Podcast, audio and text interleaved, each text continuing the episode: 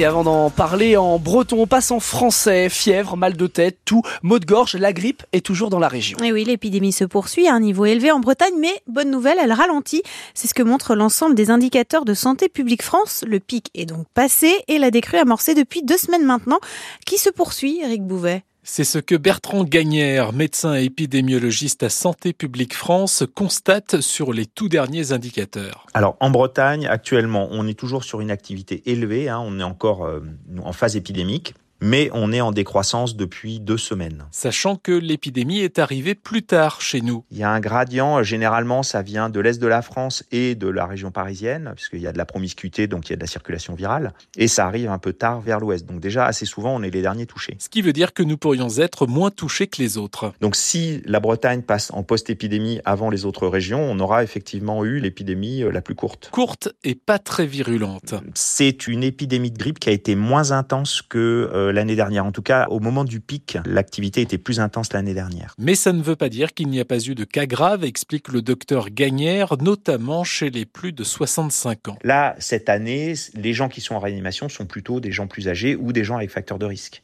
autre que l'âge. Et peu vaccinés. On a 10% des gens qui sont admis en réanimation pour grippe qui ont été vaccinés. Outre des cas graves, la vaccination contre la grippe diminue aussi le risque d'infarctus et d'AVC rappelle le médecin épidémiologiste de Santé publique France. Éric Bouvet, ça fera deux ans demain que la guerre fait rage entre la Russie et l'Ukraine.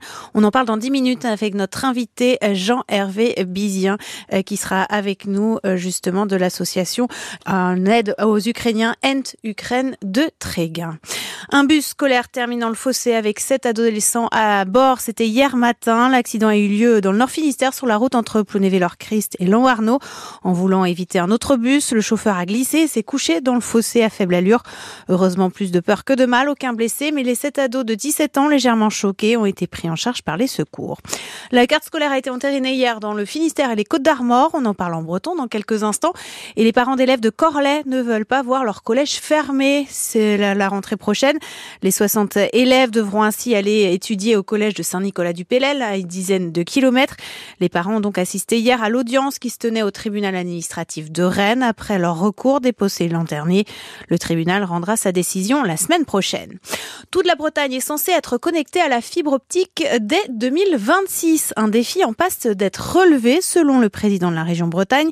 Loïc Chenet-Gérard a annoncé hier à l'Andivisio qu'il y a désormais 500 000 abonnés raccordables au très haut débit dans la région.